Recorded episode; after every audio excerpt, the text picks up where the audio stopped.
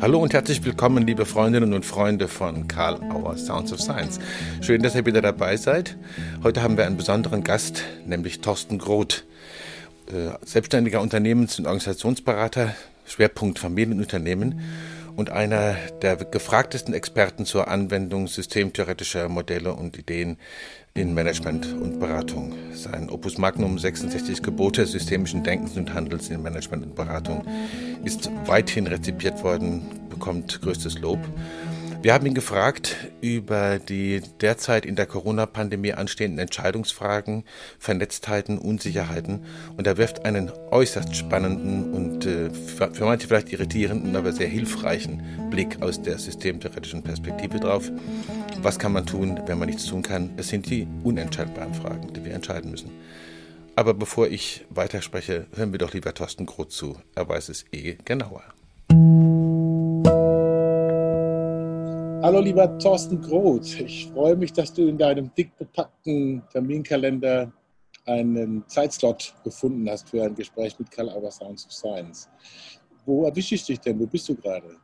Hallo lieber Matthias, ich bin äh, wie alle natürlich äh, oft äh, am Schreibtisch, insofern äh, kein überraschender Besuch, sondern der erwartbare Besuch äh, äh, an einem Ort, an dem ich die letzten zehn Wochen viel Zeit verbracht habe. Ja, ja, das ist geradezu paradigmatisch für viele. Das wird auch ein bisschen äh, uns begleiten, das, was in den letzten zehn Wochen passiert ist und was vielleicht auch in der Zukunft noch weiter passieren wird. Ich wollte heute einfach ein paar Fragen stellen aus deiner für mich so wahrgenommen besonderen Expertise aus äh, Systemtheorie und aus angewandter Systemtheorie in der beraterischen Praxis. Muss man gar nicht lang ausholen, du bist dafür bekannt, du hast dazu publiziert, du bist ein viel gefragter Berater in dem Feld. Und äh, was mich heute interessieren würde, wären so drei, vier Fragen äh, zu Dingen, die diskutiert werden, gerade wie diese ganze Thematik diskutiert wird und manchmal, glaube ich, auch ein bisschen Unsicherheit entsteht und da ein bisschen Sortierung reinzubringen oder zumindest die Idee. Also das erste Mal ist die Frage, dass es überall so heißt, die Vernetztheit aller gesellschaftlichen Zusammenhänge sei durch diese Pandemie offensichtlicher geworden und eben teils schmerzhaft auch deutlicher spürbar. Ist das wirklich so? Und was bedeutet eigentlich Vernetztheit? Oder will man eigentlich Abhängigkeit sagen? Wie deutlich ist das wem? Und was kommt mit daraus Schlussfolgerung? Na, wir haben, äh, Stichwort Vernetzung, wir haben ja eine ziemlich schwer äh, erklärbare Situation, die dann doch wieder sehr einfach zu erklären ist. Das heißt, wir haben eine Situation, die sich total neu und total anders anfühlt, die äh, eine Situation, ähm, die wir uns vor zwölf Wochen nicht denken konnten, ist jetzt äh, als neue Normalität, so das neue Schlagwort, über uns hereingebrochen ist. Und man hat das Gefühl, wir müssten doch äh, unsere Konzepte über Bord werfen. Es müsste doch eigentlich jetzt was ganz Neues entstehen. Aber wenn wir uns von der reinen Phänomen- und Erlebensebene des Neuen trennen und auf die Strukturebene gehen, dann würde man sagen, naja, das ist doch eigentlich nichts Neues. Das ist etwas, was, ist, was wir, von dem wir in der Systemtheorie ja immer schon sprechen. Wir reden die ganze Zeit von Unsicherheit. Wir reden seit 50 Jahren von Komplexität. Komplexität heißt das Maß an Undurchschaubarkeit wir sagen ganz locker und mal eben, Organisationen, Gesellschaften sind komplexe Systeme. Und jetzt äh, merken wir, was es heißt, äh, in einem komplexen System zu leben. Mhm. Äh, Im Prinzip führt sich die Gesellschaft uns auf eine Art und Weise vor, wie sie strukturell angelegt ist, wie sie vorher auch schon angelegt ist, angelegt war. Nur vorher gab es ganz andere Verdeckung, Verdeckungsmechanismen. Das heißt, wir konnten vor Corona das, was Luhmann immer Illusionspflege nennt. Wir konnten uns immer mit Illusionen von Sicherheiten umgeben und letztlich hat sich die Gesellschaft nicht verändert, sondern ähm, unsere Illusionspflege ist nicht mehr tragfähig, könnte, ich sagen, könnte man formulieren. Ich muss mal gerade nebenher, Entschuldigung, das laden wir gleich weg, meine Mails ausschalten. Weil die nämlich ein Tönchen von sich reinkam. So, okay. Ja, da sind wir sozusagen bei dem Thema der nächsten Frage auch, die ich noch ein bisschen einbetten will. Also man könnte ja sagen, da und dort gab es ja immer wieder schon so katastrophale Erlebnisse, die eben nicht alle so betreffen. Man erinnert nur an Dieselskandal, Finanzprobleme und so weiter. Insofern auch da vielleicht nicht so ganz neu. Genau. Äh, Tschernobyl, AIDS. Ja, ja, genau. Es gibt äh, auf der äh, Webseite des Karl-Auer-Magazins diese Diskussion Das Anhalten der Welt. Und da wurde auch mal das Thema kurz gestreift, dass Unternehmen und Organisationen immer so etwas wie eine Wette auf die Zukunft machen. Das passt vielleicht auch ein bisschen zu dieser äh, Illusionspflege von Sicherheit. Und einige hätten die derzeit jetzt verloren. Wie muss man Zukunft jetzt angehen? Ich vermute, du kommst mit der Idee, auch das ist nicht so ganz neu, weil jetzt wird Systemtheorie endlich mal gehört. Wie muss man Zukunft angehen? Kann man sagen, wer Verlierer bleiben wird? Oder wie geht man jetzt daran, Zukunft wieder verstehbar zu machen oder vielleicht behandeln?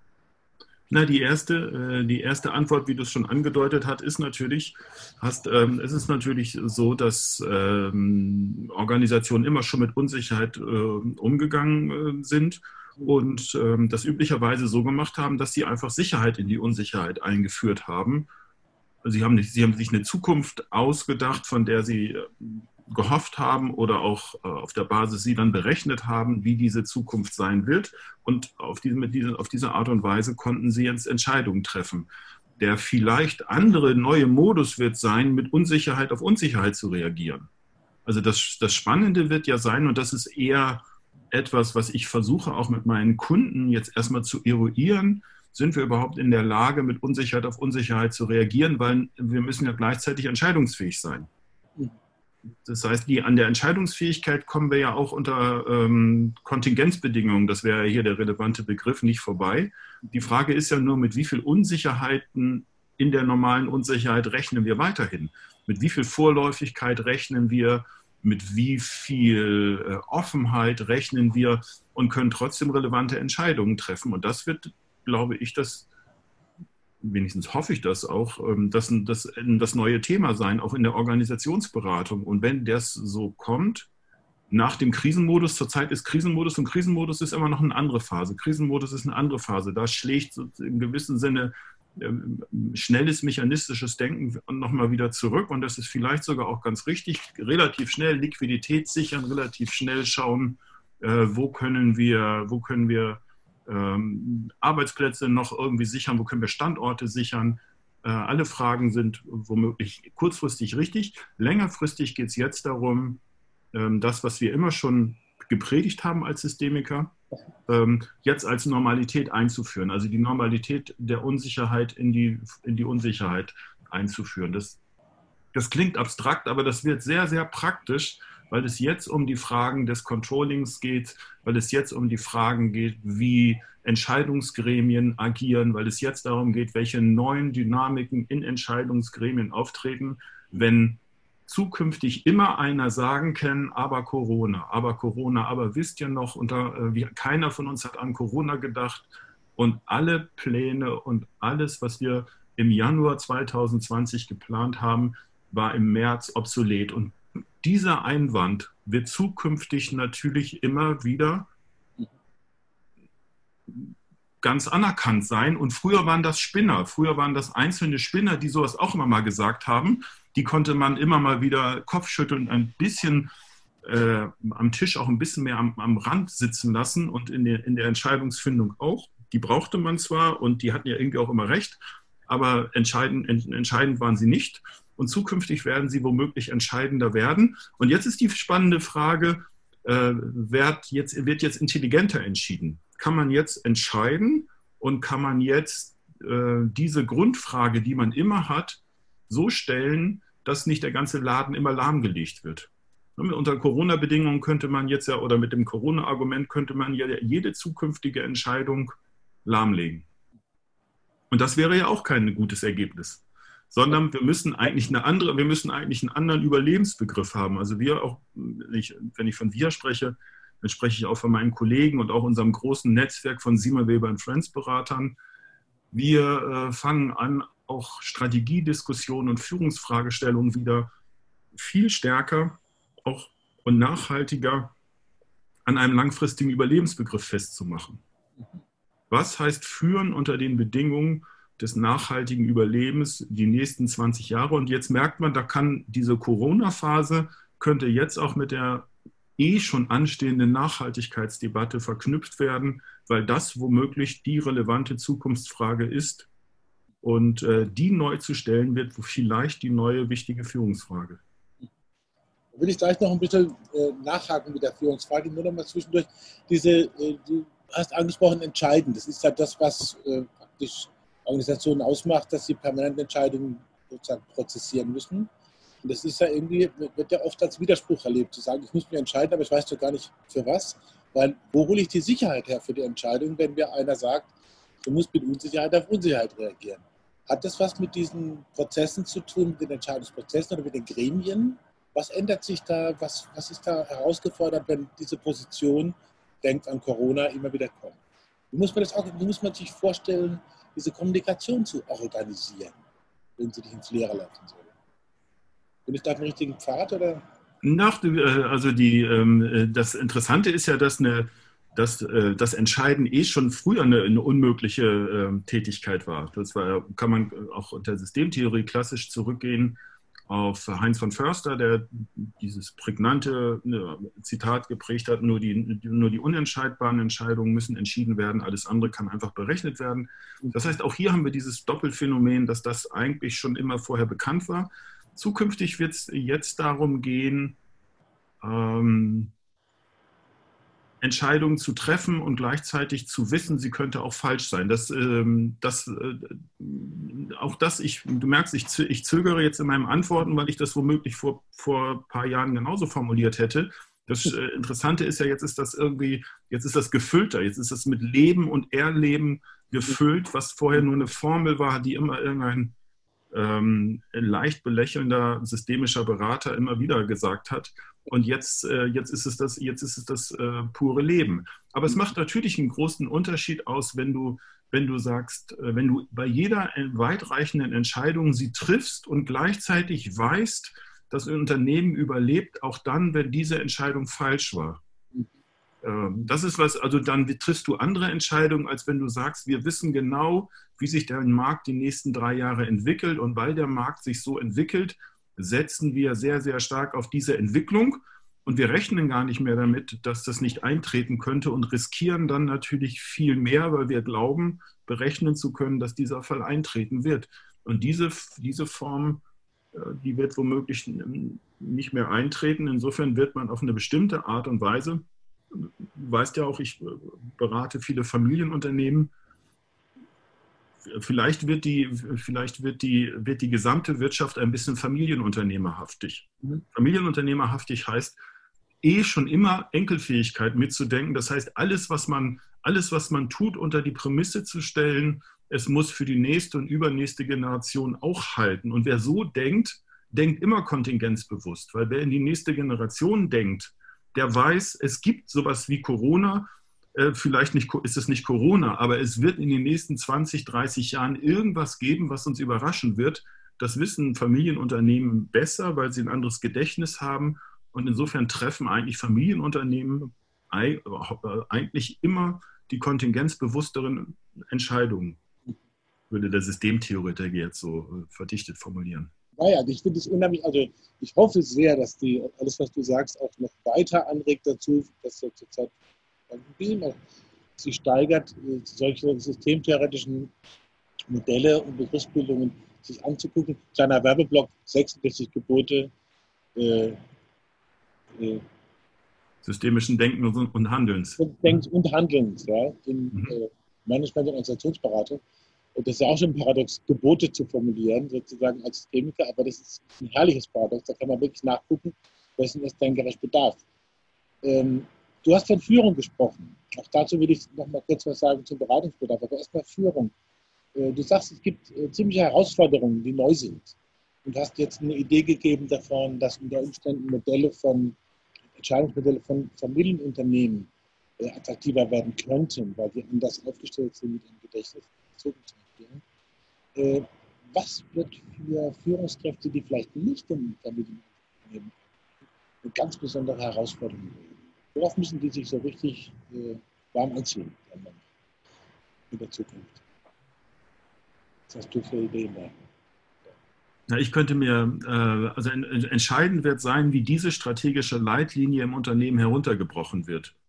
Also wird die, wird die insoweit heruntergebrochen, als dass ähm, das, was ich jetzt hm, kontingenzbewusstes Entscheiden genannt habe, ist das etwas, was nur die große Strategie da oben betrifft, ähm, was wir natürlich nie denken, das, ist, das wird natürlich nie da oben getroffen, sondern es zieht sich durch die Organisation, aber, aber zieht die Organisation das auch so konsequent durch, dass sie alle Entscheidungsverfahren und auch alle Vorgaben auf allen Führungsebenen so weit präsent hält, dass deutlich wird, ähm, man äh, weiß nie genau, wie es sich entwickeln wird.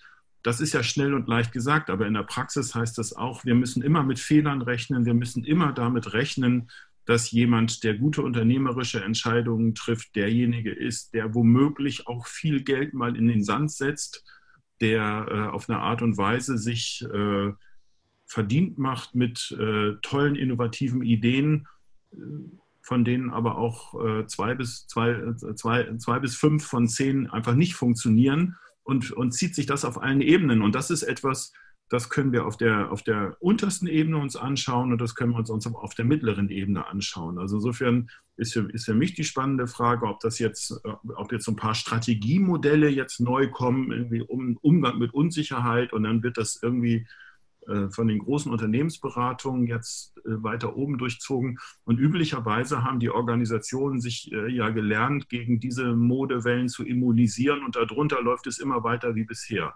Aber gelingt es, gelingt es dieses, ähm, dieses vielleicht neue, unsicherheitsbewusstere Denken auf allen Ebenen durchzuziehen? Das wird eine spannende Frage sein.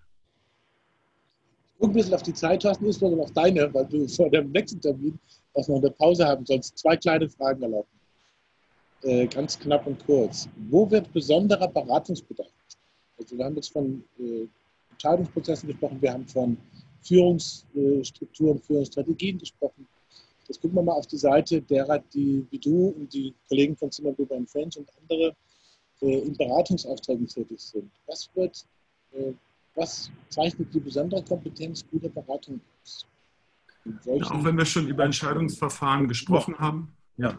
Mhm. Ähm, Entschuldigung, der, dein Ton ist nicht, ist nicht ganz so, kommt nicht gut rüber immer. Okay, ähm, ähm, deshalb spreche ich da rein.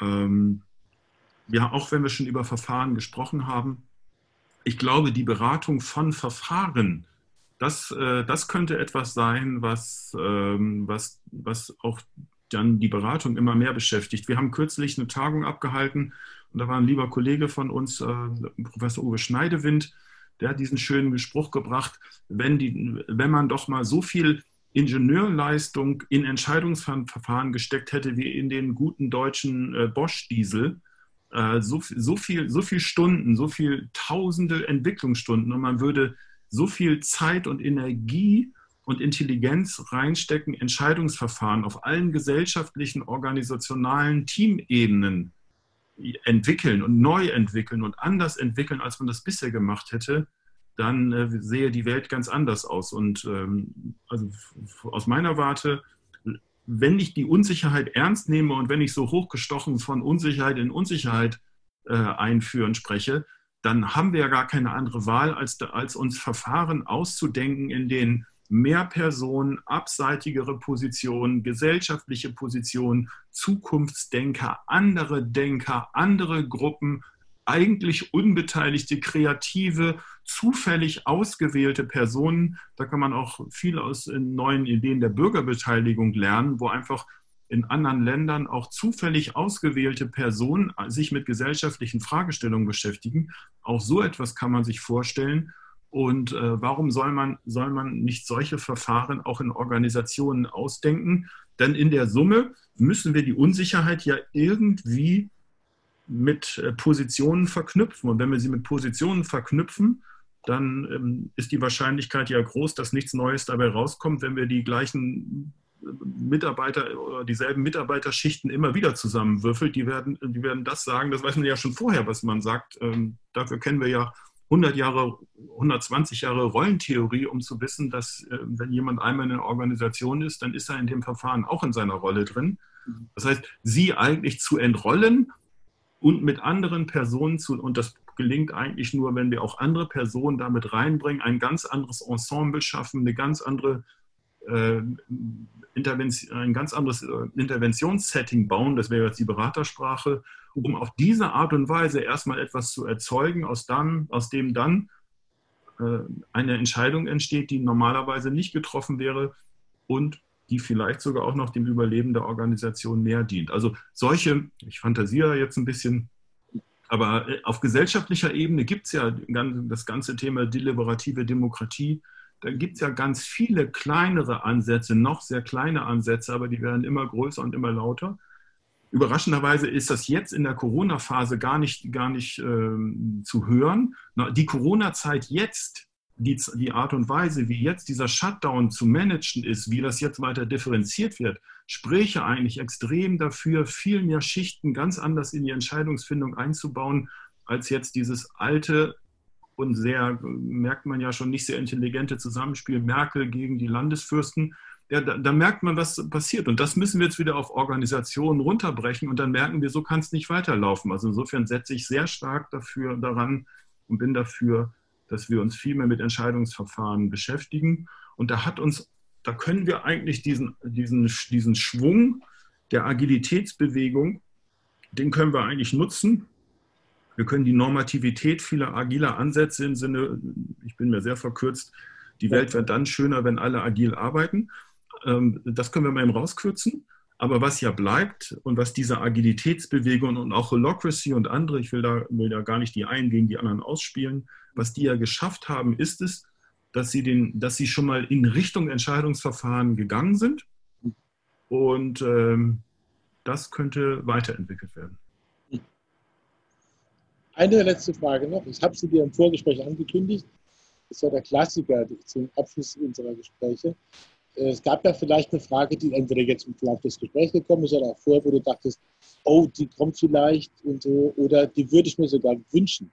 Und jetzt, wo das Gespräch sich am Ende zuneigt, kam sie nicht.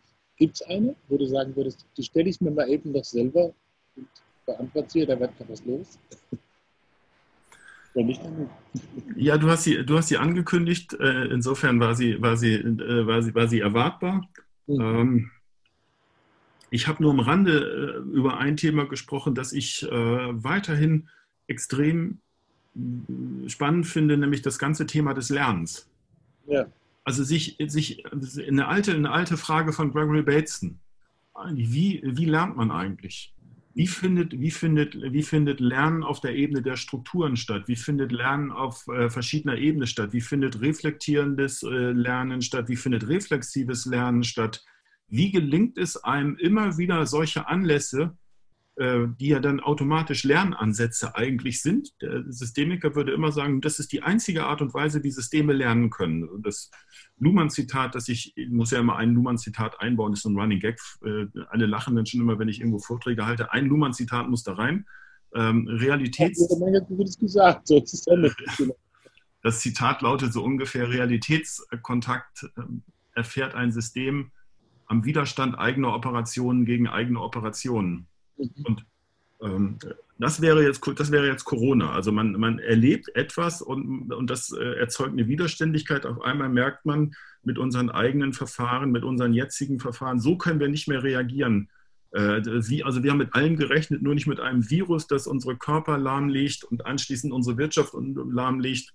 Äh, Soweit haben wir jetzt nicht gerechnet, obwohl Thema Bill Gates, man konnte schon damit rechnen. Mhm. Ähm, und äh, an sich ist das jetzt, an sich ist das jetzt alles ein Lernthema und ich, äh, und ich finde es, äh, ich wäre sehr dafür, dass wir das, das Thema Lernen eigentlich als ein Dauerthema aller Organisationsansätze wieder nach vorne heben mit Gregory Bateson, mit äh, James March, mit, ähm, mit der immer wieder wiederkehrenden Grundparadoxie von Exploitation und Exploration. Das heißt, wir müssen immer was Neues erfahren, wir müssen immer das Vorhandene wiedernehmen ähm, und, und das Beste daraus machen. Ähm, diese, diese Grundfrage, die, äh, wenn ich mich selbst beobachte und wenn ich mir selbst zuhöre beim, äh, beim Reden hier, dann habe ich immer das Gefühl, lege ich immer die alten Platten wieder auf. Natürlich lege ich die alten Platten wieder auf, aber das, das Schöne an diesen Platten ist ja, dass die, dass die die Kernfragen so grundlegend stellen, dass sie, dass sie selbst durch Corona nicht irgendwie äh, unterlaufen werden, sondern dass Corona sie eigentlich nur noch mal wieder auf den Teller legt. Auf den Plattenteller so. Ja, ja, genau. Thorsten, ich danke dir für deine Zeit. Finde ich toll. Ich würde mich äh, freuen, wenn wir uns auch zu Bier, Wein oder sonstigen oder Kaffee äh, persönlich wieder begegnen können. Wenn ich mal wieder Richtung Heidelberg komme zu den Kursen, äh, wenn das mal wieder möglich wird. Ja, gerne. Wir werden sehen. Oder wenn ich wieder nach Berlin oder sonst wohin kommen kann. Äh, es war eine schöne Online-Tagung, auch wenn Sie mir wieder an Fans, was du vorhin mit äh, Schneidewind angesprochen hast. Auch das war schön, auch unsere Begegnung war jetzt schön und ich freue mich auf die nächste. Und vielleicht gehen wir das Gespräch noch fort und gehen die ganzen Gebete durch. Aber das Danke, Gerne. dass du Zeit hattest. Gute Sitzung nachher und jetzt wünsche ich dir einen kurzen, kleinen, erholsamen Break. Ich danke dir. Gut. Tschüss. Große Herausforderungen, große Komplexität, aber man kann was tun. Ich glaube, das ist eine der wichtigsten Erkenntnisse aus diesen Ideen dieses Gesprächs und dem, was dahinter an theoretischen und vor allen Dingen praktischen Konzepten steht und Erfahrungen. Wir werden sicher Thorsten Groth wieder einmal in ein paar Wochen begegnen und ihn erweitert fragen, äh, wie es weitergegangen ist und was äh, jetzt vielleicht für neue Ideen und Konzepte gebraucht werden und wie sich das entwickelt hat. In der kommenden Woche laden wir wieder Bernhard Tränkler ein und führen unsere Gespräche mit ihm fort. Wir haben ja angekündigt, dass das eine Serie werden wird. In der nächsten Woche wird sie fortgesetzt. Wir treffen ihn am Montag und am Mittwoch könnt ihr ihn treffen hier bei Sounds of Science. Denkt dran, uns positiv zu bewerten in allen Netzwerken und äh, Streams, wo ihr unterwegs seid. Und denkt auch an die Autobahn-Universität. Am Wochenende werden wir auch die wieder öffnen mit herrlichen Ideen aus vergangenen Zeiten, die so aktuell sind, wie es immer wieder erfahren werden kann, wenn Autobahn-Universität gehört wird. Habt einen guten Tag, danke fürs Zuhören und bis bald.